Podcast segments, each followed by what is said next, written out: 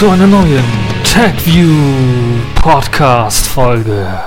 Und wie in jeder Folge habe ich natürlich auch wieder in dieser Folge hochspannende, hochinteressante Themen für euch vorbereitet. Da haben wir zum einen im Programm Samsung Galaxy löscht Apps unfreiwillig. GTK 3.6 ist zusammen mit GNOME 3.6 fertig geworden. iPhone 5 hat Qualitätsprobleme.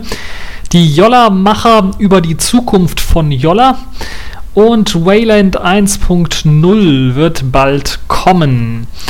Fangen wir zunächst einmal an mit dem, glaube ich, Aufregerthema dieser Woche. Es ist nämlich herausgekommen, dass Samsung Galaxy Smartphones und sogar Tablets ein Sicherheitsproblem haben. Herausgefunden wurde dies zunächst einmal beim Galaxy 3, denn dort kann ein einfacher USSD-Code, das sagt vielleicht nicht jedem etwas, das sind im Grunde genommen äh, GSM-Codes, wie beispielsweise bei Prepaid-Karten Sternchen 100 Raute womit ich dann meinen aktuellen ähm, Kartenstand erfahren kann oder viele andere Codes, die es gibt, die dazu genutzt werden können, um beispielsweise eine Weiterleitung des Anrufes, eines ankommenden Anrufes ähm, durchzuführen, um beispielsweise zu sagen, ich möchte diesen Anruf jetzt machen, ohne dass meine Nummer gesendet wird, dem ähm, Betreffenden. Und mithilfe eines USD-Codes konnte dann halt eben ein eine komplette Werkseinstellungsrücksetzung des Samsung Galaxies aufgerufen werden. Der Code dafür lautet Sternchen 2767 Sternchen 3855 Raute. Und wenn man diesen eingibt in sein Samsung Smartphone und dann den Telefonhörer aufnimmt, ähm, beziehungsweise abhebt, in dem Fall, dann ähm, wird halt eben das Smartphone komplett gelöscht und eben Android komplett zurückgesetzt und alle Daten komplett äh, zurückgesetzt. Und das ist halt das Problem, was Samsung irgendwie in ihr System eingebaut hat und das dazu führt, dass halt auch ähm, ja diese USSD-Codes können ja theoretisch auch auf äh, per WAP-Push so nennt sich die Technologie, auch auf Webseiten eingebunden werden und dann automatisch an eben ähm, das Gerät gesendet werden. Und das ist halt eben das große Problem, wenn man halt eben mit so einem Galaxy 3 auf eine Webseite geht, die so einen Push und gerade diesen Code dann sendet, dann kann man einfach irgendwie das Telefon löschen. Und das ist halt, glaube ich, eine, ein Skandal, würde ich mal fast sagen, dass Samsung das so offen gelassen hat. Es gibt mittlerweile äh, Präventionsmaßnahmen, wie beispielsweise Apps, die sowas, die solche solche Seiten erkennen und dann automatisch so einen Dialog äh, aufrufen, wo man ja immer dann auswählen kann, möchte man jetzt äh, diese spezielle Anwendung in dieser App öffnen oder in dieser oder in dieser und da gibt es halt eine Do-Nothing-App oder sowas, die dann nichts macht. Weil standardmäßig ist es so, dass der Befehl dann ausgearbeitet oder ausgeführt wird, weil halt eben diese Applikation, die dafür zuständig ist, das auszuführen, halt die einzige auf dem System drauf ist. Es gibt noch ein paar andere Möglichkeiten. Samsung hat äh, Besserungen gelobt, allerdings ist es ja jetzt auch so, dass Samsung das anscheinend nicht irgendwie äh, großflächig vergeigt hat, indem sie das Android irgendwie gepatcht haben und das sei jetzt in allen Android-Systemen drin, sondern es ist halt nur in den äh, Samsung-Geräten drin. Man vermutet, dass Samsung das mit TouchWiz mit eingebaut hat, dieses, äh, diese Funktion, und dass das dann wahrscheinlich auf dieser Oberfläche beruht, beziehungsweise der Fehler damit ausgelöst wird. Und das ist schon richtig krass. Das muss man sich mal vorstellen. Das betrifft ja dann nicht nur das Galaxy 3, was ja so das Flaggschiff von Samsung momentan ist in, im Smartphone-Markt, sondern auch das Galaxy 2 und ich glaube das Galaxy Ace und das Galaxy Y oder sowas. Also diese ganzen etwas billigeren Galaxy-Geräte, aber sogar Galaxy Tablet-Geräte, die halt auch so ein Mobilfunkmodem mit an Bord haben. Und äh, da ist es halt dann tatsächlich auch der Fall, dass man das Gerät einfach mit Hilfe einer ganz normalen Webseite löschen kann. Und das ist natürlich schon ein Hammer. Und ich glaube, eines der Aufregerthema äh, Nummer eins, was wir heute im Programm haben. Allerdings nicht das einzige, denn wir haben auch gleich noch was zum iPhone 5. Also ähm, Samsung und äh, Apple, die tun sich da nichts, scheint es mir, in Sachen Sicherheitslücken bzw. in Sachen Unzufriedenheit der Kunden. Kommen wir aber zunächst einmal zu einem anderen Thema. Das GIMP Toolkit ist in Version 3.6 erschienen und kurze Zeit später dann auch, ich glaube zwei, drei Tage später, dann auch GNOME 3.6 Wer mehr erfahren möchte zu GNOME 3.6, da habe ich ja bereits letztes Mal schon die Beta 2 angetestet. Es hat sich zur Final-Version nicht viel getan, sagen wir mal so.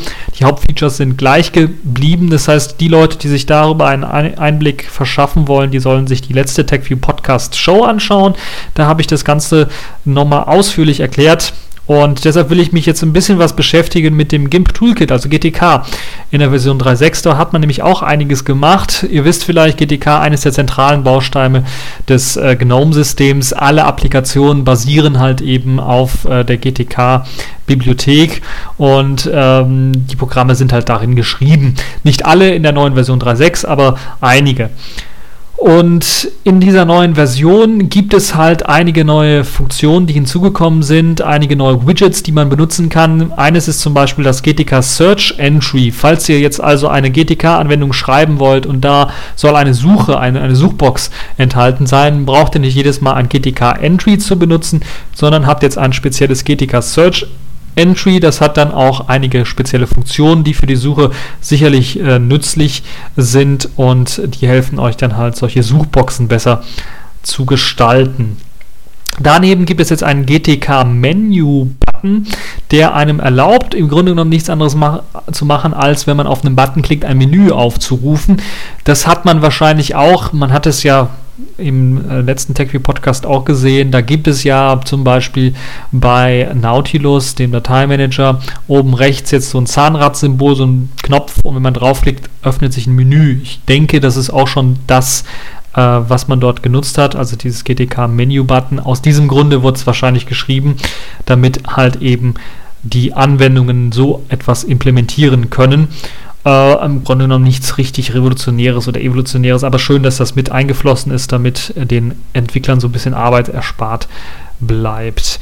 Dann gibt es auch noch eine neue GTK Level Bar, die ähm, die Stufe oder Stärke einer Größe darstellen soll und das jetzt vereinfacht ähm, dann auch wieder für den Entwickler zur Verfügung stellt. Außerdem gibt es äh, an vielen Enden und Ecken der GTK Suite dann Optimierungen äh, oder der GTK Bibliothek in dem Fall Optimierungen an Widgets an, an allen Ecken und Kanten wo dann halt irgendwie das Ganze optimiert sein soll für Touchscreen-Geräte, für, für äh, berührungsempfindliche Displays. Und ich denke, das ist eine tolle Sache, dass das gemacht wird, dass das endlich gemacht wird. Auch in GTK, in Qt ist es ja schon mit zumindest QML zum Großteil drinnen. Und äh, da bin ich echt mal gespannt, ob äh, hier das GTK dann ein bisschen was aufholen kann. Vor allen Dingen so Sachen wie ja, Swipe-Features ähm, würde da doch schon enorm viel Sinn machen, wenn man das mit einbauen könnte irgendwie. Und äh, ja, vielleicht noch hier und da äh, Multitouch-Gesten und sowas. Das sollte ja auch alles dann kein Problem sein. Gut, kommen wir zum zweiten Aufregerthema für die Leute, die jetzt nicht zur Samsung-Fraktion oder Android-Fraktion gehören. Äh, sicherlich auch spannend. Das iPhone 5 hat Qualitätsprobleme. So kommt es ja, ähm, so kam es ja raus. Eigentlich nichts Überraschendes, weil wir es ja alle Jahre wieder kennen. Wenn ein neues iPhone rauskommt, gibt es halt kurz danach massig Kritiken und es wird schon direkt ähm, ja, rumort wie es denn aussieht, ob es eine Rückrufaktion gibt, weil hier und da so ein kleiner Fehler drin ist. Ähm, und diesmal hat es halt eben das iPhone 5 erwischt. Äh, wir kennen es ja vom, beim letzten Mal, was das iPhone 4, das Antennenproblem, das Antennengate. Jetzt ist es halt das ähm, Qualitätsproblem bei der Metallhülle des äh, Gehäuses vom iPhone 5.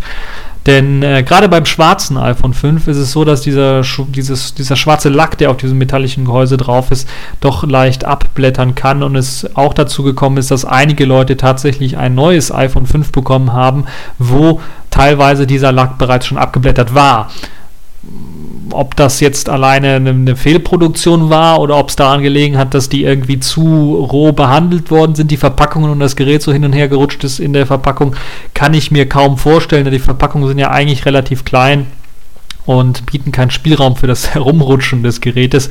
Trotzdem ist es halt so, dass tatsächlich sehr, sehr viele Leute davon betroffen sind und da rumklagen. Andere klagen rum, dass es relativ einfach abzukratzen ist oder dass man es einmal in die Hosentasche steckt, wieder rausholt und dann hat man schon irgendwo ein paar Kratzer, die man sehen kann. Ein bisschen was blöd, das stimmt. Allerdings ein Vorteil muss man natürlich sagen, ist es zumindest besser als dieser Glas, das, äh, das was äh, bei den äh, iPhone 4 Geräten noch eingebaut war hinten. Wenn das nämlich einmal auf den Boden gefallen ist, ist das Glas gesplittert und das war natürlich auch blöd. Das passiert jetzt nicht, aber dafür geht der Lack halt relativ leicht ab und das ist halt äh, sicherlich, weil Apple ein bisschen was weniger Erfahrung mit, glaube ich, solchen Geräten hat und deshalb dann wahrscheinlich äh, auch eines der Probleme, die da aufgetreten ist. Es kann natürlich auch ein Produktionsfehler sein oder einfach die erste Marge, die da produziert worden ist, einfach mit einer schlechteren Qualität rausgegeben worden ist. Auf jeden Fall hat Apple auch dann gesagt, dass sie die Geräte, die halt schon zerkratzt ankommen, dann wieder zurücknehmen und äh, man dann natürlich neue Geräte bekommt und dann auch einen 20 Euro, äh, 20 Dollar, ne 20 Euro Gutschein bekommt. Ähm, der allerdings, glaube ich, nur im Zusammenhang mit iTunes genutzt werden kann, also nicht irgendwie was anderes kaufen oder so. Also das geht natürlich nicht. Dann gibt es noch ein sehr kurioses äh, Problem, was einige berichten bei dem weißen iPhone 5. Dort kommt es nämlich manchmal vor, dass aus einigen Ecken und äh, Schlitzen und Ritzen es äh, dann rausleuchtet. Also wenn das Display an ist, dann leuchtet es nicht nur ähm, selber, also das Display wird nicht nur selber beleuchtet, sondern aus irgendwelchen Löchern kann dann auch mal ein bisschen was Licht raustreten. Und das ist natürlich auch so ein bisschen so ein Kuriosum, was darauf hinweist, dass irgendwie nicht alles so dicht ist, wie es sein sollte. Nun ja, also das ist so, das sind so die größten Probleme, die ich bisher an der Hardware gesehen habe. Dann gibt es natürlich wieder haufenweise Softwareprobleme. Das kennen wir natürlich neben unzufriedenen Leuten, die jetzt irgendwie meinen, okay, die Maps-Applikation ist Murks äh, bestes Beispiel ähm, hier das äh, Inselproblem äh, Japan, China, Taiwan, wo äh, dann halt irgendwie die Senkaku-Insel oder ich habe jetzt vergessen, wie es auf Chinesisch heißt, also eine Insel, die, wo sich alle drum streiten und ja, äh, Apple hat das recht kreativ gelöst, indem sie die Insel einfach mehrfach auf ihre Maps draufgepackt haben. Also eine und die gleiche Insel mehrfach auf die Maps-App äh, draufgepackt haben. Das kann natürlich nicht sein. Andere beschweren sich, dass die 3D-Darstellung ein bisschen was dass sie erstens eher eingeschränkt ist, nicht überall funktioniert, aber dass sie vor allen Dingen dann auch blöd ist teilweise, dass da so Hubbel mitten in der Straße oder sowas sind oder solche Zacken auf, äh, in der 3D-Stellung. Ähm, 3D-Darstellung äh, dann auftreten. Äh, wiederum andere beschweren sich, dass die Locations alle nicht richtig funktionieren, dass äh, zwar das Hereinzoomen oder sowas alles wunderbar prächtig funktioniert, allerdings, dass zu wenig ähm, Dinge eben angezeigt wird, zu wenig Details angezeigt werden und dass es eigentlich ein großer Rückschritt ist zu äh, Google Maps, auch wenn Google Maps eventuell etwas langsamer lädt ähm, sind die Daten halt einfach nicht korrekt bei der Maps. Das ist aber Mapgate, das ist was anderes, das kann man natürlich mit Software beheben, wird sicherlich Apple auch machen, spätestens beim iPhone 5.2 oder 5.5 oder 6 wird es dann eine neue Maps-App geben oder halt iOS 7 oder irgendwie sowas. Ähm, dann allerdings ein größeres Problem, was jetzt sicherlich richtig auf die Nerven gehen kann, nicht nur für iPhone 5 Besitzer ist, dass mit iOS 6 es teilweise Probleme mit den WLAN-Treibern gibt, so dass man sich nicht mehr ins WLAN anmelden kann.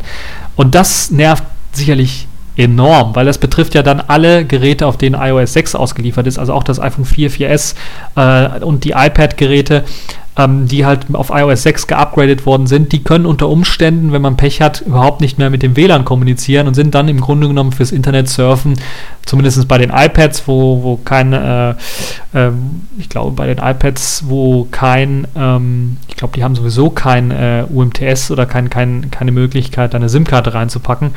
Ähm, oder es gibt zumindest ein Modell, wo, wo das nicht der Fall ist die werden sich ärgern, weil sie kommen nicht mehr ins Internet. Das ist natürlich sehr, sehr ärgerlich und sehr, sehr blöd. Man kann versuchen, das sind so die ersten Tipps und Tricks, vielleicht mit seinem äh, Smartphone, also mit dem iPhone dann versuchen, ein WLAN-Netz aufzumachen und dann dort sich anzumelden und dann irgendwie reinzukommen ins Internet. Aber das ist alles wirklich keine richtige Lösung, keine, das ist ein bisschen was gefrickelt für die Leute. Auf jeden Fall soll natürlich das äh, behoben werden. Das ist ja ein Problem, was äh, eher treiberspezifisch ist im, im iOS 6. Das kann also mit einem Update relativ einfach behoben werden. Trotzdem sehr, sehr ärgerlich natürlich für die äh, Leute. Und ähm, ja, das mit dem Zerkratzen, das wird man wahrscheinlich nicht so leicht hinbekommen, weil wenn das wirklich eine Marge ist, die ausgeliefert worden ist, außer Umtauschen und Rückrufaktion, wird Apple da nichts machen können. Ich würde aber sagen, sie würden sich doch eher scheuen, eine Rückrufaktion zu machen. Bei den vielen Geräten und Anfragen, die sie jetzt bekommen haben, nun ja, es ist halt so wie bei fast allen Softwareprojekten, der User spielt halt eben Beta-Tester, nicht nur für die Software, sondern jetzt teilweise auch noch für die Hardware. Und das ist halt sicherlich ein bisschen was ärgerlich, aber äh, muss man halt wohl auch mh, hm, mit leben als Apple-Jünger, falls man darauf steht. Äh, andererseits muss ich natürlich sagen, für Leute, die jetzt äh, nicht zu dem Apple-Wahn verfallen sind, bei denen ist es natürlich relativ ärgerlich, weil äh, man muss sich vorstellen, man bezahlt einen deutlichen Mehrpreis nur dafür, dass halt Apple draufsteht auf diesem Gerät und kriegt dann halt ja, von der Hardware her, von außen her, ein sehr leicht zerkratzendes Gerät, äh, was, wo man schon bessere gesehen hat, wo man sich dann echt fragen muss, wozu habe ich dieses ganze Geld ausgegeben für das Gerät, wenn das doch so leicht äh, dann äh, zerkratzt werden kann, kaputt gehen kann und so weiter und so fort. Nun ja, also das ist schon wirklich ärgerlich und äh, deshalb würde ich erstmal sagen, iPhone 5, lasst die Finger davon, es gibt bessere Alternativen. Äh, zudem auch die Hardware in Sachen Technik ist das ja auch nichts Revolutionäres und die Software sowieso nicht. Ähm, also besser Finger weg davon. Gut, machen wir mal weiter mit äh, einem etwas erfreulicherem Thema, nämlich die äh, Jolla-Macher oder Jolla-Macher, die haben sich jetzt ein Interview gestellt und haben was über die Zukunftspläne von Jolla OS bzw. den Jolla Phones und, und Migo so ein bisschen erzählt. Und äh, da muss man eigentlich sagen, wenn man sowas hört und wenn man das Ganze durchliest, äh, da geht einem schon. Da geht einem ja das Messer in der Hose auf, ist das ein Hammer. Genau, das ist ein Hammer. Und deshalb möchte ich das Interview so ein bisschen mal kurz zusammenfassen. Ähm, ein Interview halt mit dem äh, CEO von Jolla und dem Ex-Nokia-Mitarbeiter ähm, Jussi Huremolla. Und in dem Interview kamen halt einige spannende Details heraus. So soll Jolla ähm, bereits geplant haben, das Smartphone noch dieses Jahr auf den Markt zu bringen, also ihr erstes Smartphone auf den Markt zu bringen. Und bevor es allerdings auf den Markt kommt, soll zunächst einmal das ganze Ökosystem äh, ein bisschen aufgearbeitet werden. Dazu gehört halt eben die Unterstützung für Entwickler und für Dienste, um vernünftig entwickeln zu können auf dem Smartphone natürlich. Und die müssen erst einmal sichergestellt werden. Dokumentation und alles so ein Kram, der muss erstmal gemacht werden, sodass das ganze Ökosystem halt auf den Markt kommt und nicht halt eben nur das Smartphone und dann später hinterher als Entwickler, Entwicklungstools und sowas mitgeliefert werden. Im Grunde soll es sich bei Jolla OS um eine Fortsetzung von Migo handeln. Im Interview spricht er auch die ganze Zeit noch von Migo und nicht von dem Jolla OS. Deshalb gehe ich mal stark von aus, vielleicht werden sie es auch Migo nennen. Ich bin mir gar nicht so sicher, ähm, ob Intel da die Namensrechte preisgegeben hat. Müssen wir mal schauen. Oder Nokia, ich weiß gar nicht, bei wem jetzt die äh, Namensrechte lagen. Auf jeden Fall wird dann noch von dem äh, ähm, Yolla Interface geredet, das komplett ähm, neu gestaltet sein soll. Also es wird nicht mehr die Swipe UI sein, die man vielleicht bei dem Nokia N9, also dem letzten Projekt von diesem Team maßgeblich entwickelt, ähm, erleben wird, sondern es wird eine komplett neue UI sein, die ja für einiges Aufsehen sorgen soll. So sagt zumindest der CEO, ist ja klar, man muss sein Produkt so ein bisschen was pushen. Auf jeden Fall sollen die Apps besser integriert sein und mm, die Anwendungen sollen halt besser miteinander zusammenarbeiten, soll alles in System mehr integriert sein, äh, Kalenderfunktionen, äh, E-Mail-Funktionen und so weiter und so fort. Es soll halt eher so wie eine ja, alle Apps, die dann auch irgendwie dazukommen, sollen halt sich integriert in das Betriebssystem fühlen und nicht so als Fremdkörper irgendwie rumschweben. Und äh, das ist halt so der Grundgedanke, der da aufgezählt wird. Ähm, zudem soll das Mikrosystem nicht nur auf den Jolla-Geräten laufen, sondern man will dort auch viel weiter gehen. Man möchte natürlich dann jetzt noch mehr Hardware-Partner dann mit einbinden. Aber jetzt ist die Frage natürlich, wie weit soll man gehen? Nur bis weitere Smartphone-Hersteller, das was mir zum erst, äh, zuerst in den Gedanken kommt, oder gar auch auf den Tablet-Markt, auf den PC-Markt äh, einsteigen, was es da noch alles gibt. Und äh, da ist Jolla relativ offen. Zumindest was das Co-Branding zunächst einmal für Smartphones angeht. So kann es zum Beispiel durchaus sein, dass wir halt äh, Smartphones bekommen, aller, das war jetzt das Beispiel, was der äh, Yusio Moller da gebracht hat. Vodafone powered by Jolla beispielsweise oder Jolla by Louis Vuitton.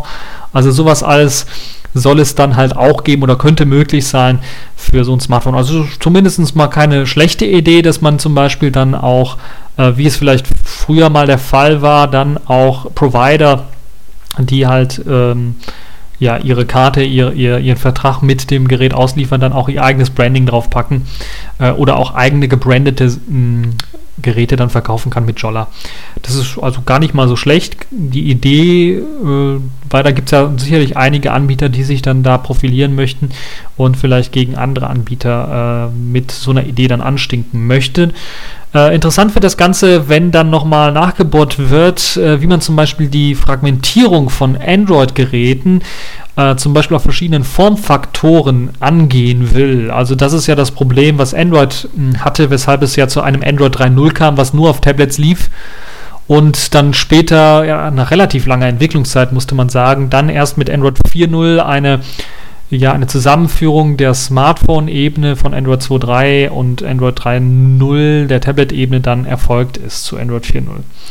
Das will man und trotzdem ist es halt immer noch ein bisschen was fragmentiert. Das merkt man immer noch, dass einige Applikationen nur speziell fürs Smartphone gedacht sind und andere halt nur speziell fürs Tablet eher gedacht sind. Und das will man ganz ähm, ja, geschickt angehen zum einen hat man natürlich dank Migo und dank QtQML natürlich eine Sprache und eine Entwicklungsumgebung, die bereits ja auf vielen verschiedenen Plattformen lauffähig ist, sei es Navis für Autos, Smartphones, Laptops oder sogar TV-Geräten. Da sei das Ganze ja theoretisch dann auch lauffähig und mit Hilfe von QML soll es halt auch möglich sein, frei skalierbare Oberflächen zu erstellen. Das kann ich bestätigen. Ich habe selber an der API gearbeitet. Mit QML ist es relativ einfach möglich, dann äh, zunächst einmal für die verschiedenen Formfaktoren 7 Zoll, äh, 10 Zoll, was weiß ich, noch größere Zolls, dann halt eben ähm, die Oberfläche entsprechend skalieren zu lassen. Aber man kann natürlich auch sagen, okay, die Oberfläche wird jetzt umgestaltet. Beispielsweise, wenn ich eine Smartphone-Oberfläche habe, was äh, ja eher im Hochkantformat verwendet wird, und ich diese Applikation jetzt auf einem Tablet sehen möchte, das natürlich ein größeres Display erstmal hat und dann meistens auch eher im ähm, Querformat gehalten wird, dass dann die Oberfläche automatisch umgestaltet. Das kann man sicherlich äh, ganz einfach mit QML machen und das geht alles wunderbar in QML. Da kann man zwei verschiedene QML-Klassen schreiben. Ähm, das ist natürlich immer noch notwendig. Man kann äh, nur bedingt alles automatisch skalieren lassen. Das wäre natürlich auch möglich. Ähm, allerdings dann würde es auf dem Tablet doch ein bisschen was seltsam aussehen, wenn man halt so eine reine Smartphone-App dann halt einfach nur hochskaliert. Allerdings ist, glaube ich, die Idee und die Benutzung von QML sehr, sehr erfolgreich äh, angedacht hier und man fokussiert ähm, zuallererst allerdings nur den Smartphone-Markt, also nicht hier Tablets, TV und was man sonst noch alles angesprochen hat, sondern eher den Smartphone-Markt, der wird äh, fokussiert und da will man ja äh, zunächst einmal erst Geräte rausbringen. Nun stellt sich natürlich die Frage, warum überhaupt Provider mit Jolla zusammenarbeiten sollen und da hat der CEO eine ja, recht spannende, recht ähm, passende Antwort eigentlich parat, nämlich durch die offene Plattform, die Jolla ist, äh, sei es halt möglich, Dienste wie zum Beispiel extra Provider-Dienste, extra Apps, die der Provider normalerweise immer als Fremdkörper auf anderen Systemen normalerweise jetzt installiert, äh, das komplett ins System mit in zu, zu integrieren und durch die Offenheit von Jolla selber kann der Provider halt eine ganze Menge machen und ist nicht an Schranken gebunden. Teilweise hat man das ja, sieht man das ja bei Android schon, wo eigene Launcher oder sowas mitgebracht werden und eigene Programme irgendwie mitgebracht werden, aber die fühlen sich immer noch wie Fremdkörper an oder die fühlen sich immer noch schlecht an. Und das ist das, was äh, hier verbessert werden soll, wo halt eben durch die Offenheit und durch die Zusammenarbeit von, von Jolla selber mit den Providern halt Besseres geleistet werden soll. Und da bin ich echt mal gespannt, ob das tatsächlich gelingen kann, weil das ist, glaube ich, auch wieder eines der Hauptargumente äh, für die Provider, weil die dann eigene Dienste einstellen können, beispielsweise eine eigene Musik. Äh, äh, einen eigenen Music Store oder sowas mit einbinden können oder sowas. Und das macht natürlich dann eine ganze Menge Sinn, wenn hier ähm, Jolla mithilft, dass eben diese Offenheit dann auch im System, im, nicht nur im System, sondern auch im Konzern oder in der Firma selber dann auch äh, durch und durch gelebt wird. Äh, Im Gespräch wird dann auch des Weiteren darauf angesprochen, auf welchen Märkten Jolla nun aktiv werden will. Da ist es relativ interessant, dass Jolla ja zunächst einmal China nur anvisiert und dann allerdings noch Europa auch ähm, will und später dann vielleicht auch den ganzen globalen Rest dann äh, der Welt äh, treffen will und mit Geräten versorgen will. Hier will man aber so ein bisschen was stückchenweise vorgehen. Also man wird zunächst einmal auf dem asiatischen, auf dem chinesischen Markt zunächst einmal, dann vielleicht auf dem asiatischen Markt etwas ausgedehnter auftreten, dann nach Europa kommen und dann erst äh, USA. Das heißt, es wird also nicht ein Mega-Release geben, wie beispielsweise iPhone 5 und das ist weltweit verfügbar, sondern man wird so häppchenweise vorgehen und ich kann mir vorstellen, so, so quartalsweise vielleicht vorgehen und dann schauen natürlich, wie das Interesse ist für die Geräte und äh, äh, ob dann Geräte auch ankommen. Des Weiteren wird es natürlich auch möglich sein, wenn die jetzt im chinesischen Markt zunächst einmal anfangen, da gibt es ja genug auch äh, europäische oder deutsche Händler, die solche Smartphones dann aufkaufen und dann im deutschen Markt oder im europäischen Markt dann auch äh, verkaufen. Und da kann man natürlich auch so ein bisschen abschätzen, ob äh, die ganzen Geräte ankommen und äh, wie das Ganze dann ablaufen soll. Also es klingt zumindest nach einem Plan und das ist, glaube ich, schon mal gut, weil Dollar war so ein bisschen so erstmal so ein Mysterium und da hat man erstmal gedacht, ah, okay, könnte Vaporware werden, aber müssen wir mal schauen. Also das klingt jetzt schon mal nach richtig konkreten Sachen. Und ähm, Cloud hat äh, der äh, Jussi da auch nochmal angesprochen. Und ähm, Cloud ist halt auch ein sehr, sehr interessantes Thema, immer größer werdendes Thema. Allerdings will man bei Jolla erst einmal ein bisschen was abwarten. Ich halte das auch für klug, ähm, gerade weil, äh, und das wird jetzt auch äh, da gesagt im Interview, dass LTE noch nicht so verbreitet ist, sodass man große Mengen an Daten tatsächlich mit der Cloud auch synchronisieren kann, wenn man unterwegs ist. Das heißt, natürlich Dropbox und so kleinere Cloud-Geschichten sicherlich, die werden dann auch unterstützt. Allerdings, wenn es darum geht, ganze Applikationen, das ganze Backup des Smartphones quasi in der Cloud zu, äh, zu speichern, dann ist man da ein bisschen noch was distanziert. Also das Konzept, was ja WebOS so ein bisschen gemacht hat, da ist man noch ein bisschen distanziert, weil man ja m, hm, dann eine relativ schnelle Mobilfunkanbindung braucht und das ist mit LTE noch nicht ganz so gegeben. Ist aber ein Thema, woran man dann doch in Zukunft denken äh, wird. Also es wird wahrscheinlich nicht mit den ersten Smartphones äh, von Jolla dann mit integriert äh, werden. Interessant ist aber auch dann, gerade wo ich WebOS angesprochen habe, dass das auch von dem Jolla-Machern selber angesprochen worden ist, dass ja viele Ideen und viele Technologien in WebOS sehr, sehr gut waren und dass man von denen dann lernen möchte und diese teilweise dann auch in Jolla oder in Migo dann mit integrieren möchte.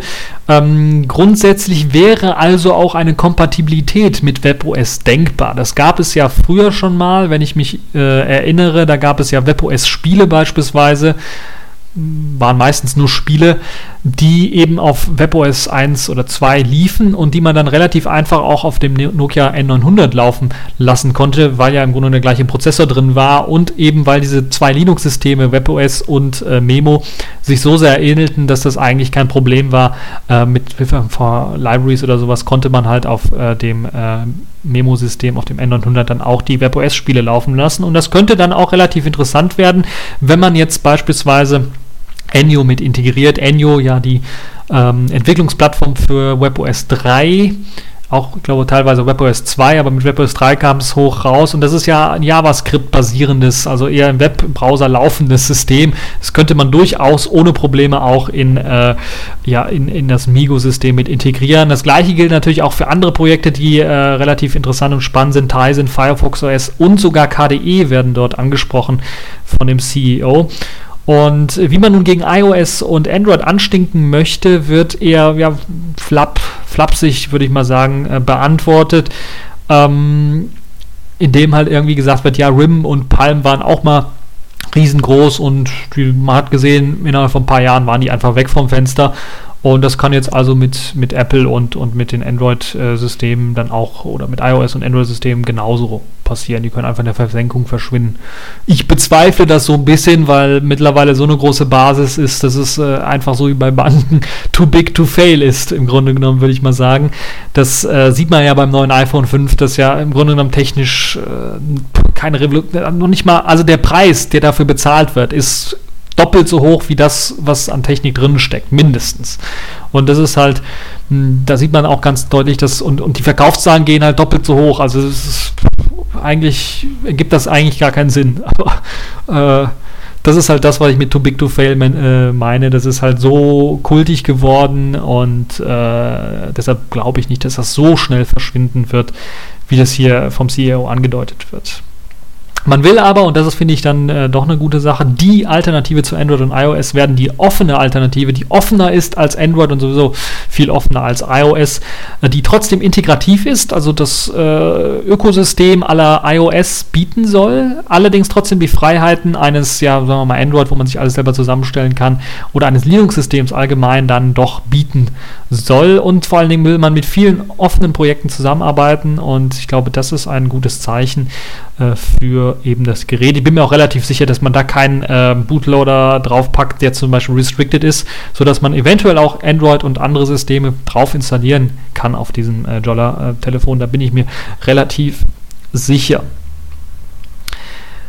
Man will mit Jolla etwas Neues bauen, das man mit Android nicht so einfach bauen kann. Und das ist, glaube ich, eines der zentralsten Sätze. Und äh, das sehe ich auch so. Mit Android hat man nicht komplette Freiheit. Uh, und mit Android ist man beschränkt an der einen oder anderen Stelle und das ist, glaube ich, im Zusammenhang mit Migo sehe ich das dann doch auf einem richtigen Weg. Also Jolla ist da schon mal, die haben zumindest die Lücke erkannt, weil wenn man mit Leuten redet, die ein bisschen technikversiert sind, die sagen, ja, neben dem iOS und Apple, das soll, äh, neben dem iOS, Apple und Android sollte es vielleicht noch etwas anderes geben, etwas, also es fehlt so das Linux in dem Ganzen. Also das Freie, das Offene, das etwas Spielerische, das etwas hobbymäßig, aber dann doch durchaus interessante Ideen aufbringt. Äh, die kreative Schmiede fehlt so ein bisschen, die aus, aus den, äh, die Entwicklungsplattform im Grunde genommen für solche Geräte, die fehlt einfach. Und das ist halt das, äh, was man zumindest teilweise dann mit dem Jolla-System erreichen möchte. Also da sind sie quasi auf einem richtigen Weg, so finde ich zumindest.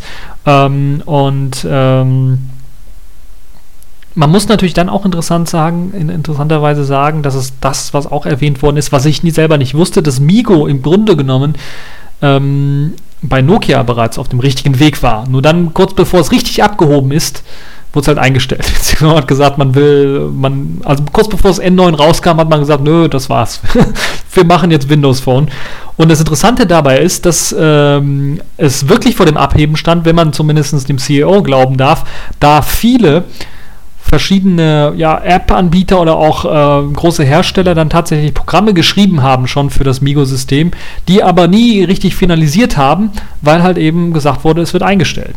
Und da will man auch reinspringen in diese Lücke und will dann auf diese Hersteller nochmal zugehen und äh, sagen, ja, hier, wir machen Migo weiter und das ist schön, haben einige Hersteller zumindest, sagt das der CEO gesagt, weil wir haben hier schon was Fertiges rumliegen. Da müsste halt nur so ein bisschen was Feinschliff gemacht werden, dann ist es fertig.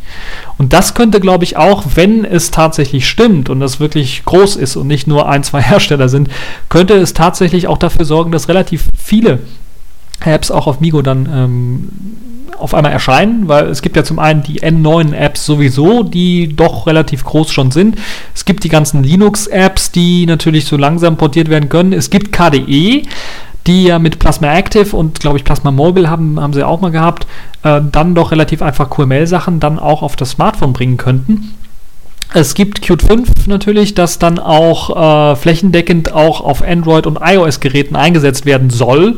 Ob das der Fall sein wird, werden wir mal schauen. Aber wenn es dann der Fall äh, ist, dann ist es kein Problem, dann auch auf dem ähm, Jolla-Phone dann so ein ähm, ja, so ein Programm dann auch laufen zu lassen, weil das halt QML, das ist eine Skriptsprache, da muss man halt nur ein bisschen was C oder Python oder eine andere Sprache äh, drunter packen als Logik und dann funktioniert das schon. Und also insgesamt ähm, bin ich da doch schon äh, relativ erfreut, dass man halt die Anbieter, auch die an Migo-Sachen gearbeitet hat, nochmal mit ins Boot reinholt und dann sagt, okay, äh, wir müssen jetzt gegen Android und iOS anstinken, äh, helft uns mal. Und das ist, glaube ich, der richtige Weg und äh, das ist zumindest, das klingt alles nach Plan und das ist halt nicht so, wo viele irgendwie, was viele befürchtet haben, so Vaporware oder das wird alles versinken und die haben eh keine Chance, sondern das klingt alles, also mir gehen, mir wurden, also das Lächeln wurde mir ins Gesicht gezaubert, als ich, äh, je mehr ich da vom Interview gelesen habe.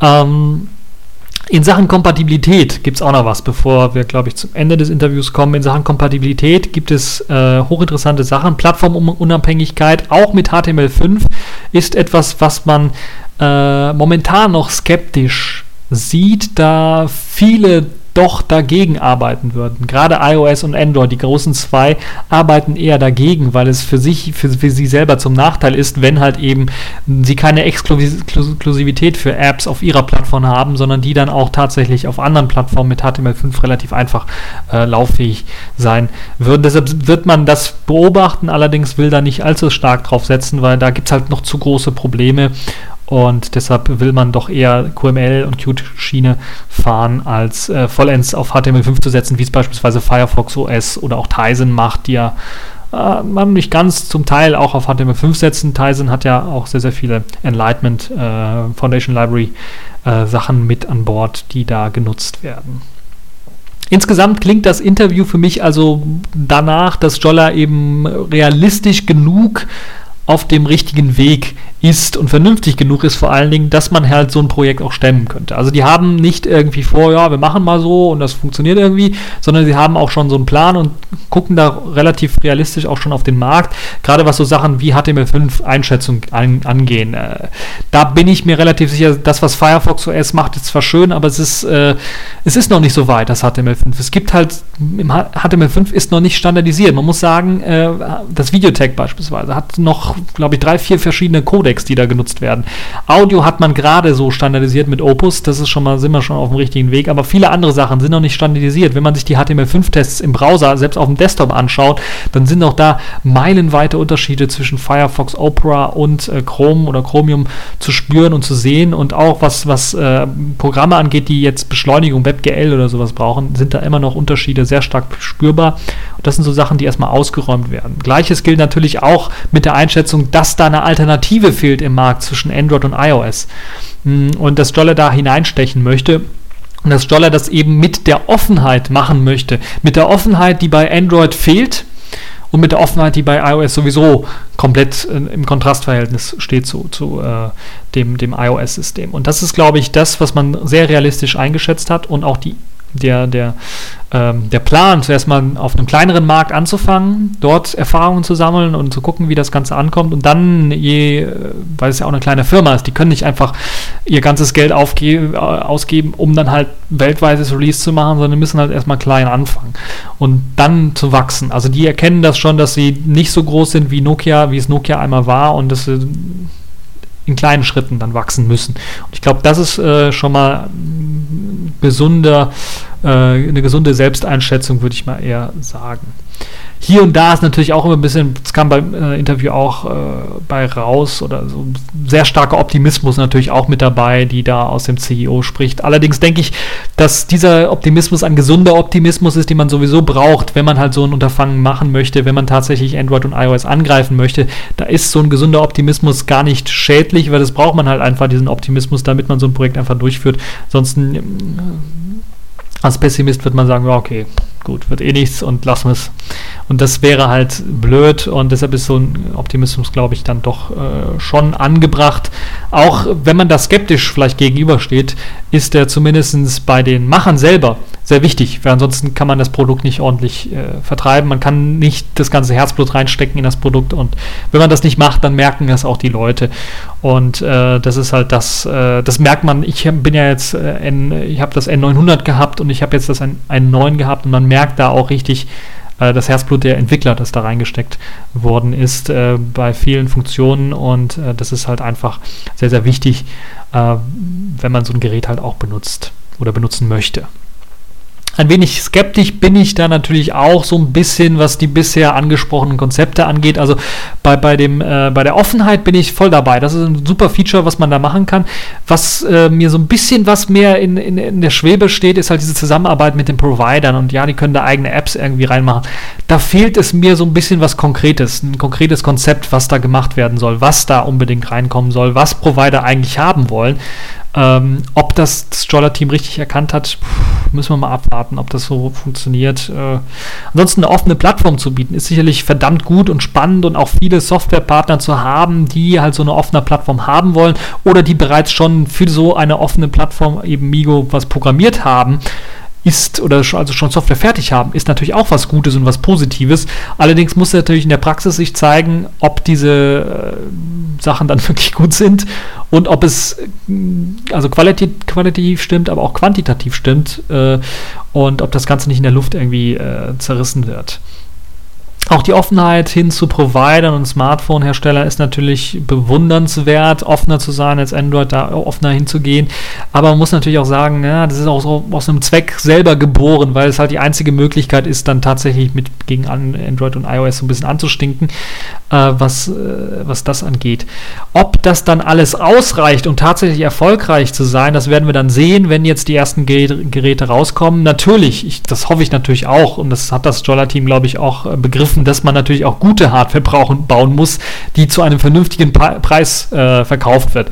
Also die können jetzt nicht so wie Apple dahergehen und so einen Murks abliefern und das dann für den gleichen Preis verkaufen. Das wird keiner ihnen abkaufen, weil das Jolla-Team hat äh, dafür einfach nicht die Reputation, würde ich mal sagen. Also die haben nicht den Hype, die haben nicht die fast religiöse Fangemeinschaft, die hinter dem Projekt steht, sondern die müssen sich beweisen. Das ist halt das, deshalb müssen sie eine Hardware rausbringen, die vielleicht äh, nicht so gut ist wie die High-End-Hardware der anderen Hersteller, aber dann zumindest für einen, sagen wir mal, geringeren Preis und einen vernünftigen Preis dann verkauft werden kann, so dass sie immer noch gut benutzbar ist. Aber äh, also ich sag mal, es muss kein Quad-Core sein, der da rauskommt, sondern es kann auch ein Dual-Core sein, 1 GHz äh, mit 1 GB RAM und 8 GB Speicher mit Erweiterungen beispielsweise. Das würde vollkommen ausreichen. Ähm, es muss also nicht irgendwie das State-of-the-Art High-End-Gerät sein, was jetzt Jolla rausbringt. Es muss aber zumindest äh, auch gut verarbeitet sein. Es darf nicht irgendwie Blätterteig sein oder es darf halt nicht irgendwie relativ leicht kaputt gehen. Es darf keine chinesische Billigware sein, sagen wir mal so. Es gibt ja einige ähm, Smartphones bereits für unter 100 Euro oder sowas, die man da kaufen kann. 30 Euro beispielsweise, ab 30 Euro aufwärts, die dann sich billig und, und nicht richtig wertig anfühlen. Und das muss halt irgendwie, da hoffe ich, dass sie das dann auch hinkriegen. Und ähm, also wenn man ehrlich ist, ist das relativ einfach, ein Smartphone zu bauen, sagen wir mal, besonders in China. Gerade wo ich es gesagt habe, 30 Euro oder 35 Euro werden ja schon Smartphones verkauft, aber die dann vernünftig ähm, erfolgreich zu bauen, also dass die richtig erfolgreich sind, dazu bedarf es halt wirklich Kosten, Zeit und Geld und natürlich auch clevere Ideen und ähm, selbst zu einem großen Nokia ist es ja nicht gelungen und gelingt es immer noch nicht, mit den Lumia-Geräten vernünftig irgendwie einen, einen, einen, Markt zu finden oder dann einen vernünftigen Absatz zu finden, obwohl sie ja eigentlich verdammt viel Geld und verdammt viel Zeit im Grunde genommen schon hatten.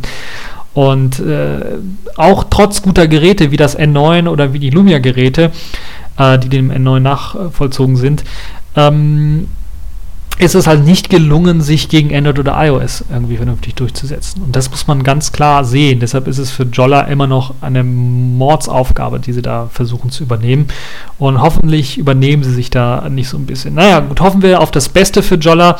Und äh, man hat natürlich auch eine Alternative auf dem äh, Markt neben Android und iOS. Äh, soll ja Tizen, äh, Firefox OS und OpenWebOS soll es dann ja auch noch geben. Aber vielleicht wird ja Jolla, äh, wird, wird Jolla das Richtige tun und äh, vielleicht ist das halt die richtige, die richtige und die wichtige Alternative zu all den anderen Systemen. Das werden wir dann mal sehen, wenn eben noch dann, ich schätze mal zum Weihnachtsgeschäft oder sowas wird dann ähm, das Gerät rauskommen und wenn wir die ersten Tests dann davon sehen, dann bin ich echt mal gespannt, wie das Ganze dann funktioniert, wie es aussehen wird.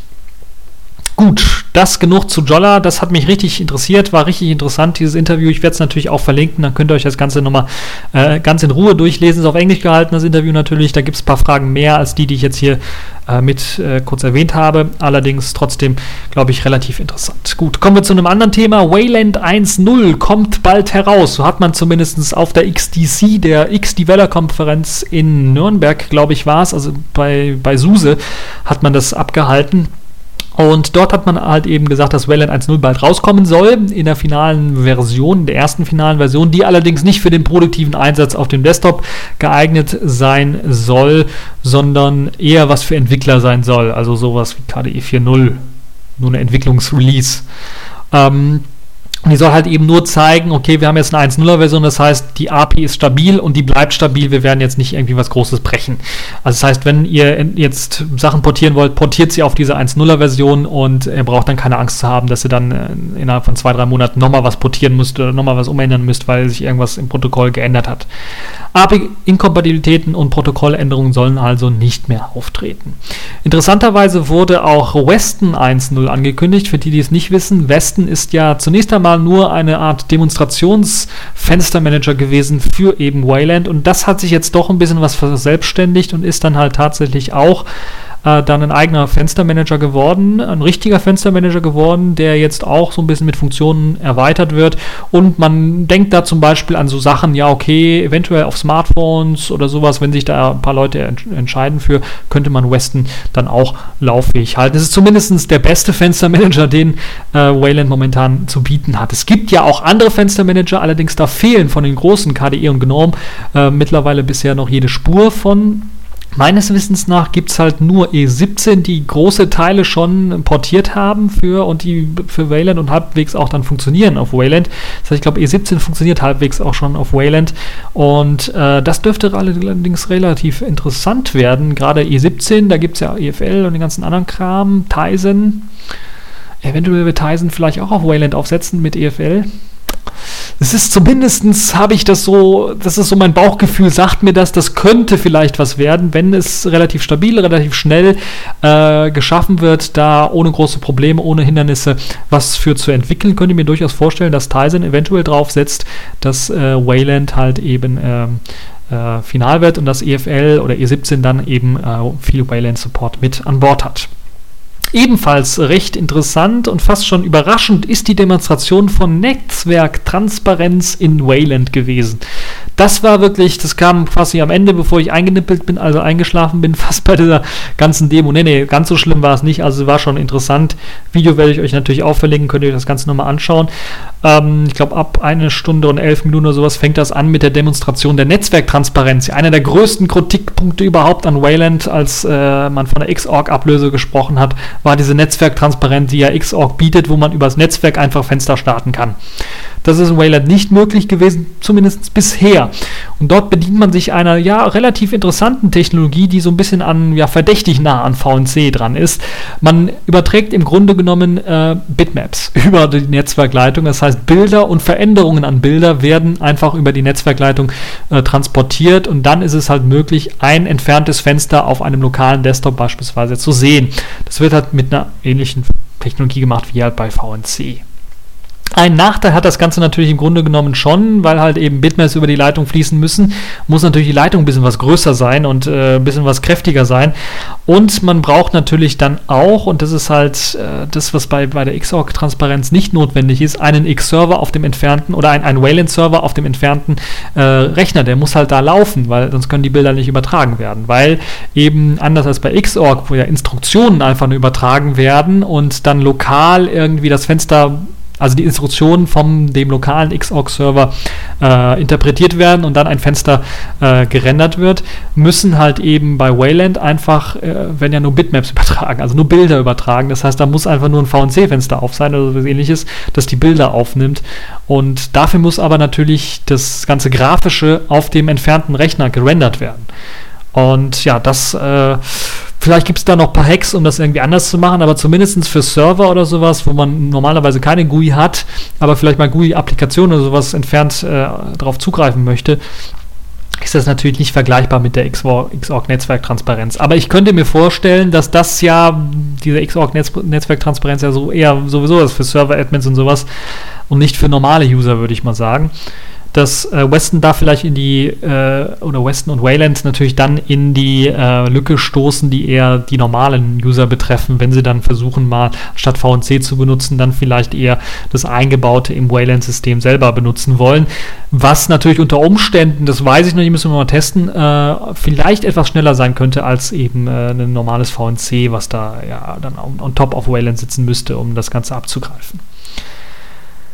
Es zeigt allerdings auch deutlich, dass die Wayland-Entwickler dann auch gewillt sind, einige der Kritikpunkte anzugehen und versuchen, diese halt irgendwie auszumerzen. Und das ist, glaube ich, das Positive, was man da sehen muss. Also die Wayland-Entwickler hören auf die Leute und die hören da relativ äh, gut auf die Leute, weil das hätte ich gar nicht erwartet, dass sie halt so, zumindest was versuchen, da in der Richtung zu tun. Und ich bin also sehr gespannt, wie Wayland 1.0 bei der Entwicklergemeinde ankommen wird, ob es jetzt dann auch vermehrt äh, Möglichkeiten gibt oder Leute gibt, die dann tatsächlich auf Wayland was portieren wollen. Einzelne Programme wahrscheinlich eher nicht, aber hier so Qt und GTK haben ja bereits angekündigt, Wayland Support. Qt 5 wird mit Wayland Support kommen. Ähm, KDE, weil Qt 5 ja noch nicht draußen ist, wird dann ein bisschen was länger brauchen. Zumindest der Fenstermanager Quinn wird zumindest, äh, also mindestens ein Jahr brauchen noch, bis äh, dann äh, die Wayland-Unterstützung mit drin ist. Da bin ich mir relativ sicher. Aber es wird zumindest kommen und ich kann mir vorstellen, nächstes Jahr werden wir dann äh, zumindest erste Experimente dann auch sehen, wo dann äh, auch für den Heimbenutzer dann äh, Wayland dann interessant werden könnte. Im Zusammenhang natürlich immer mit der Kompatibilitätsschicht zu Xorg, weil man wird natürlich die ganzen Xorg-Anwendungen nicht so leicht rauskicken können und deshalb können wir vorstellen, okay, Xorg wird laufen und es wird einige Wayland-Applikationen ähm, auf dem Xorg laufen. Äh, oder andersherum, man wird dann später vielleicht wird es dann andersrum sein, Wayland laufen lassen, dann ein Xorg daneben laufen, um dann halt die Programme, die noch nicht auf Wayland portiert worden sind, über eben einen, äh, eine, eine, Transformationsschicht, würde ich mal nennen, äh, dann auf Wayland äh, lauffähig zu machen. Da gibt es ja schon äh, einige Projekte, ich glaube Wayland X oder sowas nennt sich das Ganze, oder X auf Wayland oder irgendwie sowas, äh, was das dann ermöglichen könnte. Spannend finde ich aber auch dann die Möglichkeiten, die sich ergeben könnten, das Ganze auf Tablets oder Smartphones laufen zu lassen, auf, auf Touchscreen-Geräten allgemein laufen zu lassen.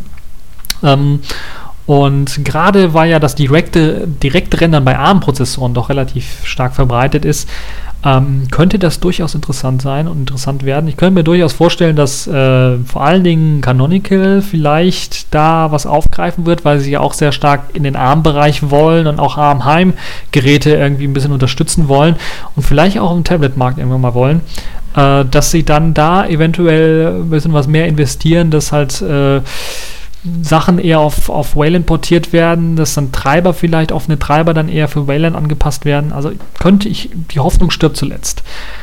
Nun ja, müssen wir mal schauen, wie sich das Ganze dann weiterentwickelt wird. Und wo wir gerade bei, gerade eben noch bei Jolla waren, könnt ihr mir vorstellen, gerade bei, weil ja Qt 5 jetzt auch Wayland-Unterstützung haben wird, mit QML und Qt Quick, dass eventuell auch Jolla vielleicht bei den ersten Geräten, aber dann später bei den anderen Geräten von Xorg so ein bisschen weggeht und dann vielleicht Wayland auch teilweise einsetzt, um dann noch flüssigere Animationen, noch geilere Effekte und so weiter dann auch auf dem Smartphone zu ermöglichen. Nun ja, das ist so am Ende so eine kleine Träumerei von mir, aber äh, sind wir mal gespannt, was dann mit Wayland 1.0 äh, auf die Entwickler zukommen wird und was wir dann sehen, was die ersten Ergebnisse von diesen, äh, von diesen Arbeiten an Wayland 1.0 und den Arbeiten dann von den Entwicklern mit Wayland 1.0 dann herauskommen wird. So, jetzt habe ich genug gequatscht. Ich glaube, das war's für diesen Sonntag. Äh, es gibt natürlich noch ein paar andere hochinteressante, hochspannende Themen, die ich jetzt weggelassen habe, weil einfach die Zeit zu kurz ist. Ihr könnt euch das selber mal alles äh, ergoogeln und, und anschauen, was es so alles gab. Ich will nur kurz äh, einige Sachen ansprechen ähm, einen Artikel zumindest von mir ansprechen, der äh, interessant ist, zumindest finde ich den interessant, deshalb habe ich ihn geschrieben. Es geht dabei um Ubuntu und warum Canonical jetzt so langsam anfangen sollte, eigene Hardware zu bauen eigene Hardware in Anführungszeichen. Sie können es so machen wie Apple, einfach so Sachen einkaufen von Samsung, ein paar Chips einkaufen, hier das einkaufen oder zu Dell gehen und sagen, ja, wir wollen ein Ubuntu-Notebook rausbringen, dem ein bisschen was Geld reinschmeißen und dann sagt Dell, okay, machen wir. Also sowas in der Art habe ich mir ein bisschen was ausführlicher Gedanken zugemacht, könnt ihr auf meinem Blog auch durchlesen und ich würde mich natürlich über äh, Kommentare da in dieser Hinsicht natürlich auch freuen und natürlich auch über Kommentare für diese Folge. Ich hoffe, es hat euch gefallen, diese Folge. Ich habe mir relativ viel Mühe jetzt gegeben, weil ich so bei den letzten Folgen ein bisschen was Kritik einstecken musste. Deshalb jetzt so ein bisschen was mehr Mühe, ein bisschen was ausführlicher berichtet. Und äh, das war's für diese TechView Podcast Folge. Ich hoffe, es hat euch gefallen und bis zur nächsten Folge.